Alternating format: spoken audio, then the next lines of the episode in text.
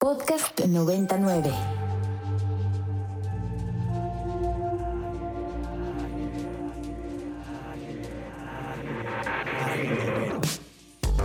Agenda Ibero.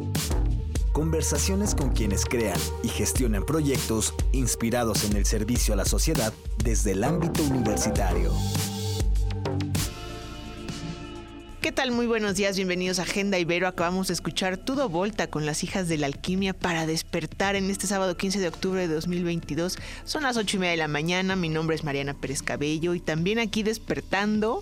Aline Moreno y es un sábado de otoño, Mariana, que parece sábado de invierno. No, no, no, estoy con este otoño que no quiero salir de mi casa, que vienes con el sleeping bag encima, ¿no? la cobija, sí, ¿no? Ya la cobija en el coche, ¿no? Eh, este, en el cuello, aquí en, aquí en cabina también muy abrigados con todo el café posible, pero muy contentos de poder estar en vivo con ustedes aquí, eh, acompañándolos dependiendo de sus actividades. Pronto cambiará el horario.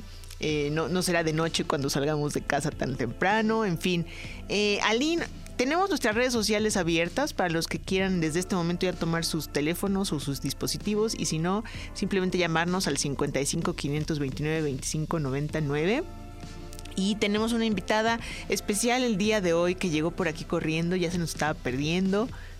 Claro, porque es que la Ibero es tan grande, a pesar de que es estudiante, ella es estudiante del doctorado de estudios críticos de género de la Universidad Iberoamericana y le damos la bienvenida a Andrea Solís González. Andrea, mucho gusto y bienvenida a esta cabina de Agenda Ibero. Mucho gusto, muchísimas gracias por tenerme aquí en esta fría, fría, fría mañana.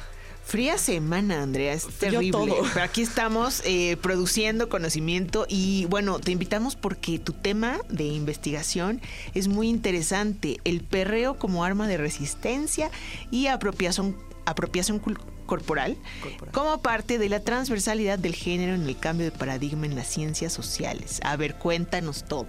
El titulote decimonónico. Sí, desglósanos el título y Sí, luego ver, platícanos el contenido. Sí, ay, perdón que les mandé el archivo incorrecto del titulote. O sea, sí es titulote, pero no es tan titulote. Este es eh, yo perreo sola, el perreo como arma de resistencia y apropiación corporal. Es un tema de, investigación que tuvo muchas mutaciones. Este, hasta llegar como hacia el área del, del baile. De hecho, es muy curioso porque es la tesis que realicé en maestría de la generación 2019-2021 en la maestría en comunicación, dirigida por la doctora Julia Palacios, a quien escuchan todos los viernes en Obladí Oblada. Esa hermosa voz que tuve el gusto de tenerme acompañándome dos años, aunque uno estuvo atravesado por la pandemia. Eh, y el primer acercamiento en realidad fue por la música.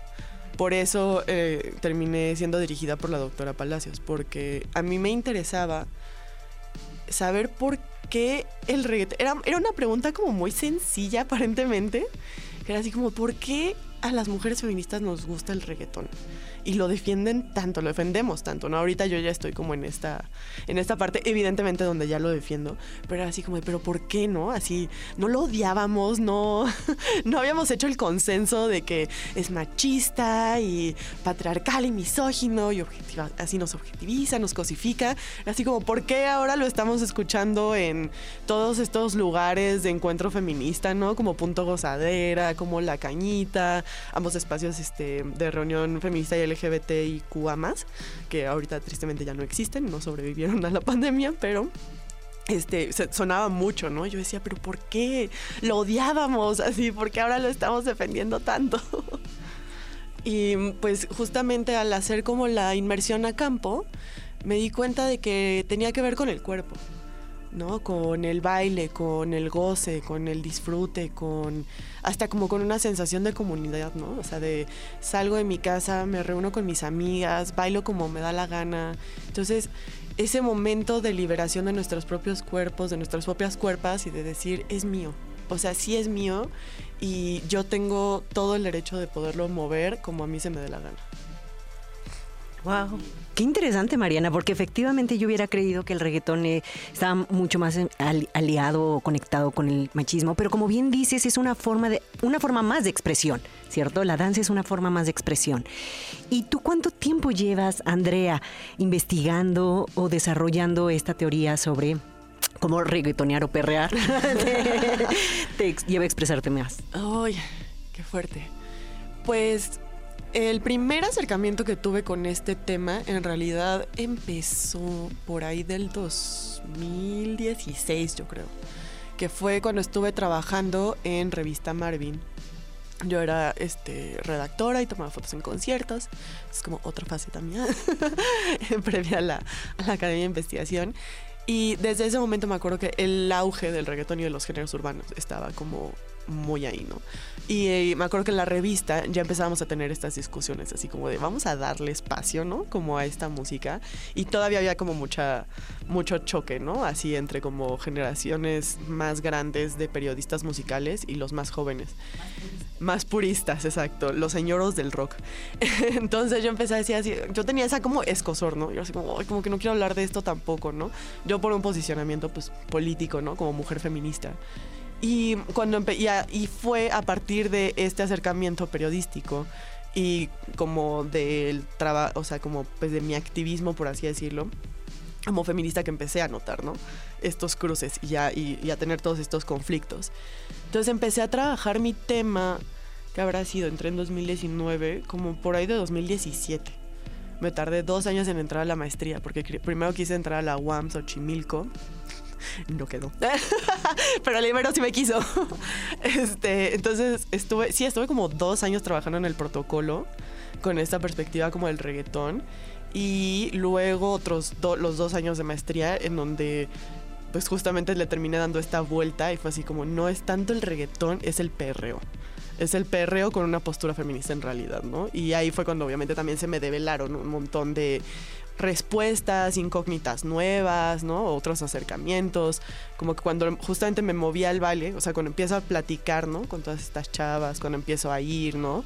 Activamente como a lugares en donde muchas mujeres feministas van a perrear, empecé a decir, ah, claro, es que es el baile. O sea, el reggaetón queda en segundo plano, ¿no? O sea, el reggaetón se vuelve un pretexto musical, porque al final de cuentas, la música que nos gusta es como algo muy, muy sencillo y como muy muy individual y hasta siento que como que básico, ¿no? O sea, como que no podemos controlar lo que nos gusta escuchar muchas veces. Es muy visceral. Es muy visceral, exacto. Entonces es como de, o sea, por ejemplo, a mí me encanta el rock. Yo crecí escuchando rock. Y cuando ya estaba más grande, también de repente era así como de, "Ah, estas letras tan, también tan fuertes, también tan machistas, también tienen varios, varios mensajitos medio feos, ¿no? Entonces, pero pues me encanta, ¿no? Y yo sigo escuchando los Rolling Stones y yo sigo escuchando los Beatles y perdonen otra vez señoros del rock, pero pues también tienen unas letras bien misóginas, ¿no? Pero, pero pues me gustaba, entonces al final de cuentas me di cuenta que era lo mismo, ¿no? Es como algo que te nace y al final de cuentas los ritmos que vienen de diáspora africana, ¿no? Como ritmos afrocaribeños, pues se te van al cuerpo. se te van a las caderas, se te van a los glúteos, se te va al pecho, se te va, ¿sabes? O sea, se te va, se te va al muslo y no lo puedes evitar. Es ese beat. Ajá, es el beat, es el, es como el saborcito, ¿no? Entonces ahí fue cuando dije, bueno, pues. ¿y? y luego, ¿no? Entonces, ¿cuál es el problema? Claro. Entonces, sí, fueron unos cuatro años de total, casi un doctorado, verdaderamente. Oye, y entonces a partir de la maestría y de lo que encuentras en la maestría decides enfocarte eh, y enrolarte en, en el doctorado de estudios críticos. Sí, historia de éxito de la Universidad Iberoamericana, en Muy verdad. bien, eso me gusta, eso me gusta. Encontraste el camino hacia el doctorado. Encontré el camino. En la maestría, como te digo, me dirigí a la doctora Julia Palacios por el tema de la música. Pero cuando empieza a avanzar hacia estos lados de la- del baile, del cuerpo, ¿no? Del feminismo, dije, no, pues necesito a alguien más que me acompañe en este camino de teoría feminista, ¿no? Como más, así como otra, una lectora que me llevara también por ese lado. Entonces conocí a la doctora Celia Arteaga, que es del Departamento de Antropología y profesora investigadora de estudios críticos de género. Entonces trabajé con ellas dos de la mano, fue una fantasía. O sea, y también el doctor Juan este, Solís del Departamento de Comunicación. O sea, yo tenía el equipo de que en serio, cada vez que mencionaba mi comité de tutorial, las personas allá afuera no saben seguramente de quién estoy hablando, pero en serio, cada vez que hablaba con alguien de la universidad me decían, wow, qué increíble comité tutorial. Y yo, sí, ya sé. Estoy soñada. Estoy soñada, así apapachador, ¿sabes? Y así gente brillante. Entonces ahí conocí, digo, a la doctora Celia Arteaga y ella fue de las primeras que me empezó a decir así, mira, no te estoy diciendo que tengas que hacer un doctorado, pero si te interesa, pues cheque el de críticos de género, piensa si quieres seguir con este tema de investigación. Y fue tan fuerte la mancuerna con la doctora Celia Arteaga y, y genuinamente me sentí tan... Sentí que mis temas en esta universidad en verdad tenían un espacio. Porque fue algo que, o sea, no por hablar mal de otros doctorados, ni de otros posgrados, ni de otras escuelas, ni de otras universidades, pero yo apliqué muchas maestrías y este, a todas las maestrías que se puedan imaginar. Y sí tuve muchos momentos en donde vi en las entrevistas, o sea, cuando estaba ya en, el último paso, así, de ya en la entrevista, que es básicamente un mero trámite para ver si les caes bien o no, y veía como cuando hablaba de mi tema, yo así, ah, sí, el reggaetón y no sé qué, el feminismo, y veía una una, una resistencia tan fuerte que yo decía, no, pues, o sea, creo que al tercer, la, tercera maestría que me rechazaron entre, en esos años, yo ya estaba así, bueno, tal vez estoy loca, tal vez tengo que cambiar de tema, ¿no? O sea, tal vez en serio no tiene sentido llevar estos temas a la academia. Y cuando llego a la Ibero, fue como ay, wow, encontré mi lugar. en verdad, ha sido muy bien recibido. la planta académica, más allá además de las personas que, con las que he podido poder trabajar directamente, en verdad sí me he sentido muy entendida, muy cobijada, eh, hasta en, el tema de la, de la matrícula, ¿no? O sea, como de las clases que tengo que tomar. Y justamente por eso decidí entrar al doctorado. O sea, cuando vi el plan de estudios, cuando empiezo a conocer gente de ese doctorado, porque desde la maestría en realidad yo intensé. Y dije, déjenme tomar una clase de este doctorado. Y me dijeron, ¿estás segura? Y yo dije, sí. Y me dijeron, si sabes que pues vamos a tener que asimilar tu, tu calificación y es una calificación doctoral. Y yo decía, sí, sí, sí, yo necesito este bagaje teórico de estudios críticos de género y me dejaron tomar no solo uno, sino dos materias. Y, este, y cuando salí dije, wow, que, o sea, salía de todas esas clases así maravillada y desde ahí, entre eso, la combinación con Celer Teaga, yo ya estaba así, yo necesito quedar aquí. Cada vez que llegaba a esas clases a mencionar mi tema, me, así las profesoras eran como, claro, es que si lo ves desde este lado, y la epistemología no sé qué, yo decía, ¡Ah, ¡qué lugar tan hermoso! Oye, qué padre escucharte, Andrea, porque finalmente sí, la universidad, cualquiera que sea, tiene que ser eso, ¿no? Un espacio de libertad de pensamiento, de construcción de conocimiento, de cambiar de enfoques y de miradas, de ponernos distintos lentes, ¿no? Y, poder mirar eh, simplemente la realidad de esa manera crítica y proponer otra manera de verla, ¿no? O sea, esto, este cambio de paradigma que ya dijimos en tu, en tu título, eh, increíble. Y bueno, Aline, no sé si te parece bien escuchar una canción de, por supuesto, una una cantante, una artista que ha hecho mucho revuelo también en la música. Es correcto. Eh, Rosalía, en colaboración con otros artistas que ha, desarrollando, ha desarrollado estos proyectos, vamos a escuchar la combi Versace.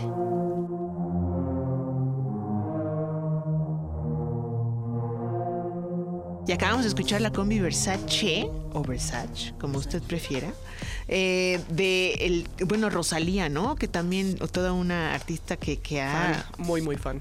Fan, es revolucionario. A ver, ¿por qué? Cuéntanos, ella, ella como está eh, mucho más joven, es reggaetón, eh, ¿qué es? Ay, es que Rosalía es todo. Esa mujer, en serio, es, es muy brillante. Tiene como... O sea, creo que este último disco, además, en particular, tiene una fusión de géneros que yo lo escuché así completo de pie a pa. Y, voy a ser muy honesta, la primera vez que lo escuché, dije, está raro.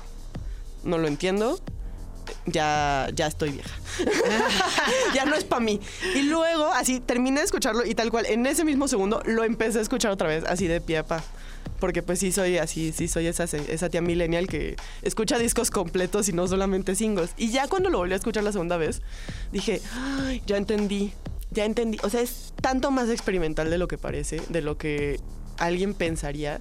Tiene hasta como unos beats de reggaetón súper minimalistas, pero también mete flamenco, pero también mete merengue, pero también mete bachata, pero, o sea, este, así en verdad, este, o sea, el ABC, que nada más es su voz en off diciendo palabras del abecedario, o sea, está, a mí me, o sea, ya esta segunda vez me voló la cabeza, o sea, sí dije, wow. Y luego, como soy una clavada, me puse a ver un montón de videos en YouTube en donde explicaba todo su proceso de producción musical y dije, wow. Increíble. Esta, mujer está muy cañona. Andrea, entonces tu camino a la academia empezó por la música. Sí, totalmente. Empezó por la música. Como podrán notar, soy muy melómana. a pesar de que yo no soy músico, este, me encanta. La música es algo con lo que crecí mucho desde niña. Y yo me fui como encontrando mis propios gustos musicales a lo largo de la vida, como suele pasar. Y cuando me empecé a. Cuando terminé comunicación social en licenciatura, dije, bueno, me tomé un año sabático porque no tenía ni idea de qué quería hacer con mi vida. Y luego en ese año sabático dije, creo que quiero, quiero centrarme en cosas musicales. Porque igual ya estaba como ahí. O sea, como que tengo muchos amigos músicos y músicas desde hace mucho tiempo. Y me encanta la fotografía. Entonces empecé a tomarles fotos en sus toquines. Entonces como que era algo que ya estaba en mi vida. Y dije, ¿por qué no simplemente lo hago en serio.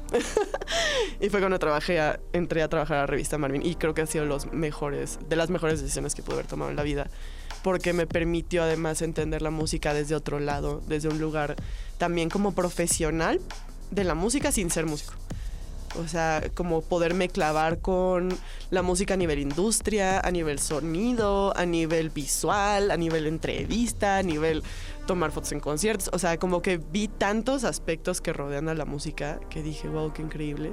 Y luego, pues, evidentemente, esa fascinación me llevó a llevarlo a una investigación de maestría, porque, pues sí, siempre, me, siempre he estado ahí y me clavo además mucho. Por eso me gustaba también tanto el periodismo musical, porque me permitía clavarme en, así como, ah, me gusta esta rola, ¿quién la produjo? ¿En dónde la grabaron? Este, ¿Qué sello discográfico? O sea, cuando hice mi tesis de maestría, inclusive me puse así a, a hacer un hilado. Debí de haber hecho un mapa conceptual, no sé por qué no lo hice, tal vez lo haga en una segunda versión porque me puse a hacer un hilado de cuáles eran todas las canciones más populares de los años en los que hice la tesis. Y mm, obviamente la mayoría eran de reggaetón y de todos los que eran de reggaetón me puse a ver uno por una qué productor era, quiénes habían compuesto las canciones, en qué disquera habían salido, esa disquera de quién eran, o sea, quién era como la disquera madre, porque como que las disqueras tienen varias, varias capas, ¿no? Entonces tú ves una y dices, ah, esto es de Pepito Records, ¿no? Pero resulta que Pepito Records es una subdivisión de no sé quién, que es una subdivisión de no sé quién, y siempre la, la madre disquera termina siendo o Sony o Warner o Universal. Entonces me clavé así tanto y ya estaba yo así como de, ah, claro, entonces por esto esto suena así, y por esto este otro suena así, y por eso cuando surge como este, por eso existen tales, este, estos featurings, ¿no? Por eso estos, artistas siempre colaboran con estos otros, ¿no? Entonces yo ya estaba haciendo un hilado así, ya, o sea, también ya me sentía casi teoría de conspiración, o sea, así como mi, mi mi pizarrón, ajá, mi pizarrón con, con hilos rojos de un lado a otro. Y yo ya decía, wow, no, o sea, es que esto es una maquinaria gigante. Oye, y en esa maquinaria, a mí me encantaría saber, eh, para las tías millennials, como dicen, yo ya soy tía, este, ¿qué somos? Generación X. Sí. Sí. Qué fuerte. Yo me quedé en bebé, imagínate, ¿no? La española en su momento.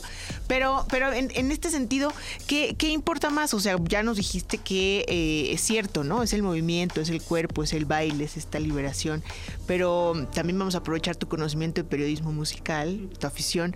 ¿Quiénes serían las precursoras del feminismo en la música? O sea, sin quererlo, ¿no? O sea, a lo mejor fue Bebe y hoy Rosalía, pero, pero también fue Mecano y su cantante, pero en su momento, ¿quiénes fueron en la música popular o, o sea, para ti en tu... Para mí, en el reggaetón en específico, yo creo que la, así, la patrona Ivy Queen tiene que ser la, o sea, por algo es la reina, la patrona, la, la diosa del reggaetón, ¿no? O sea, ella en una etapa muy inicial del reggaetón ya estaba echándose unas letras muy potentes y además era la única exponente femenina que además es de la misma generación como de Daddy Yankee, Tego Calderón, o sea, los grandes. O sea, estaban todos esos vatos y Ivy Queen así en, en patrona.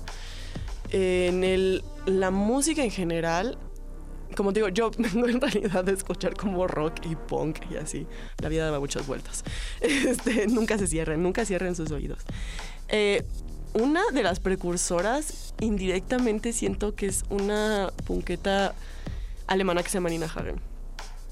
Para mí Nina Hagen es así como... Ella es de la, ella es contemporánea a los Sex Pistols, por ejemplo. Y, ¿Y por qué la historia no la recuerda? Porque machismo. Porque patriarcado. Pero Nina Hagen tenía una, una presencia musical y un nivel de histrionismo así, de presencia teatral, vozarrón. Si no la han escuchado así, por favor, escuchen sus primeros discos. Luego ya se van en un viaje medio raro y Krishna, que también está chido, pero es otra onda. O sea, sus primeros discos de punk eran súper eclécticos y tenía además unos mensajes muy contestatarios. O sea, sí tenía como una, una figura muy fuerte, ¿no? Porque pues no es lo mismo pensar así como de, ay, tal mujer estaba ahí siendo súper chida y ya eso la vuelve feminista. Pues no. También hay que ser realistas, pues no. Y no tienen por qué serlo. O sea, no todas las mujeres tenemos que usar esa categoría si no nos, si no nos checa y no nos acomoda, ¿no? Pero Nina Hagen sí tenía un mensaje muy potente en, ya desde los 70s. No, bueno, Mariana, el día de hoy, o sea, ¿cuál música clásica? Me voy a escuchar Rosalía, Niña Dios, sí, claro, Chocolate Remix, este. no, este, Torta Golosa, ¿no? O sea, Ivy Queen. Todo esto. Oye, ¿y qué sigue? ¿En qué punto estamos, Andrea? De tu investigación, de tu propuesta. ¿Cuándo, ¿Cuándo nos vamos a la fiesta de graduación, al brindis, la presentación de tu trabajo? Llorar. No, No, esa, esa dura etapa. Estoy en la dura etapa vez de llorar. doctorado que sufren, lloran. Sí, pues a ver, estoy en... Tengo que transformar mi tesis de maestría en un libro. Esto eso es algo que me emociona mucho. Tanto la doctora Palacios como la doctora Arteaga me dijeron que sí era publicable. Eso ya tiene año y medio y no la había arreglado. Está en pendiente. Además, antes de que se me haga viejo el tema, porque si no, luego. eh, Así es, la academia no perdona. Si uno en tres años ya se te volvió vieja la investigación y ya es como ay, hermano, ¿esto para qué?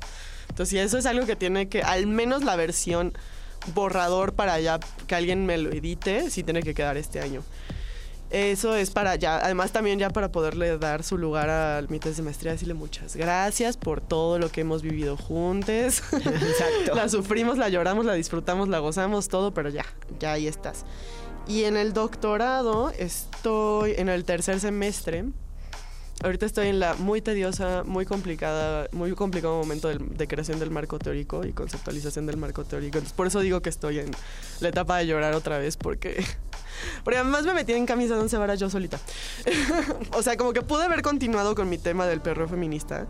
Y dije, ay, sí, ya se voy a estudiar como subjetividades, ¿no? De las mujeres reggaetoneras y no sé qué. Y luego dije, ay, no, la verdad sí me enamoré del baile y el cuerpo y como todo este tema. Pero ya no quise, como, como que sí dije, necesito separarme del perreo por salud mental, por cariño. Digo, o sea, todo tiene su momento. Entonces dije, quiero llevarlo a otro baile. Y entonces ahora estoy investigando el voguing, que es un baile de la diversidad sexual. Este, voguing, así como, como la revista Vogue. Ajá, ajá. Es un baile muy interesante de una comunidad, o sea, tiene orígenes eh, afrolatinos en Nueva York en los 80s. Y ahorita tiene una presencia muy fuerte entre la comunidad LGBTIQA en la Ciudad de México y en general en el país. Entonces, como que decidí seguirme por el lado del cuerpo y luego dije, ay, pues ya sé. Siempre tuve como estos problemas de, o sea, bueno, no siempre, pero cuando, como investigando el reggaetón, el perreo, más bien, tuve una como, como barrera metodológica. O sea, esto está muy ñoño y hay mucha gente que me va a escuchar y "Esto acá". Pero, o sea, la manera en la que lo abordaba y lo estudiaba, o sea, lo que terminé haciendo, pues al final de cuentas fue un análisis, ¿no? Del baile, este, con, pues, conocimiento situado, ¿no? Ir platicar con las chavas, bailarlo, todo eso. Y, pero fue análisis del baile. Entonces sí dije, no, como que ya no quiero anal- analizar el baile, como que siento que había, o sea, como que me quedé con una corazonada de es que hay algo todavía más atrás. Más allá de analizar el baile, el baile hay- hay- tiene una fuerza transformadora interna muy fuerte y como una capacidad de conocimiento y como epistémica.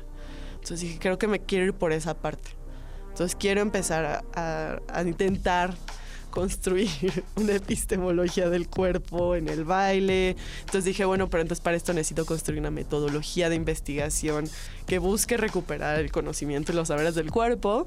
Entonces, pues ahorita es un marco teórico que me, que me está sacando canas verdes verdaderamente porque pues me está, es muy filosófico en realidad. O sea, me pasé de la antropología por y la comunicación y el baile, no sé qué, a ¿Cómo se construye el conocimiento? ¿Qué es la epistemología del cuerpo? No. Viva Foucault y Sampieri. Exactamente. Viva Spinoza y Judith Butler. Exacto. Qué interesante, qué, qué, interesante. Pues oye, Andrea, eh, para aquellos que quieren platicar contigo de música, de feminismo, de baile, de, de estudiar un doctorado con eh, visión crítica de género, ¿no? De procesos eh, burocráticos. Favor, redes sociales. Re, exacto. Como las becas, dónde está mejor el doctorado, etcétera, etcétera. Por favor, danos tu correo, redes sociales, dónde te pueden encontrar. Eh, me pueden encontrar principalmente en Instagram, porque soy una persona muy visual, evidentemente, entonces estoy mucho en Instagram. Estoy como Miau La Roja, M-I-A-U La Roja, porque Roja es mi nombre artístico. ya puedo, pues. Y estoy así en Instagram y en Twitter. Pero es mucho más probable que les conteste en Instagram antes que hasta en mail. Okay. Soy muy despistada, muy fragmentada, no puedo con tanta red social, pero en Instagram siempre contesto y siempre checo. Es la más segura. Es la más segura, no hay pierde. Perfecto. Oye, Andrea, pues te deseamos lo mejor con lo que resta, ¿no? Con este camino a esa tesis de doctorado y esperamos, por supuesto, las conclusiones y los avances aquí en Agenda Ibero. Nos vemos en un año con los hallazgos. no, todavía me quedan como dos y medio. Nos vemos en 2025. Oye, si necesitas este, profesoras, ¿verdad? Para el comité, ya sabes, vistos, vistos buenos, firmas, lectoras, sinodales. lectoras, todo aquí estamos, ¿no? Aquí, aquí te tienes este a dos.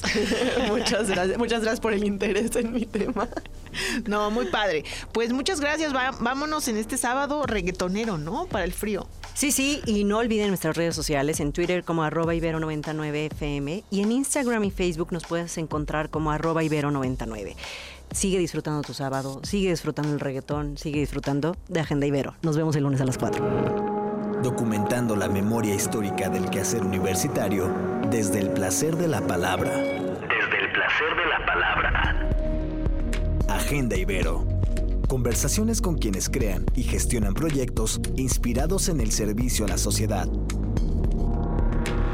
contenidos como este, descarga nuestra aplicación disponible para Android y iOS o visita ibero909.fm.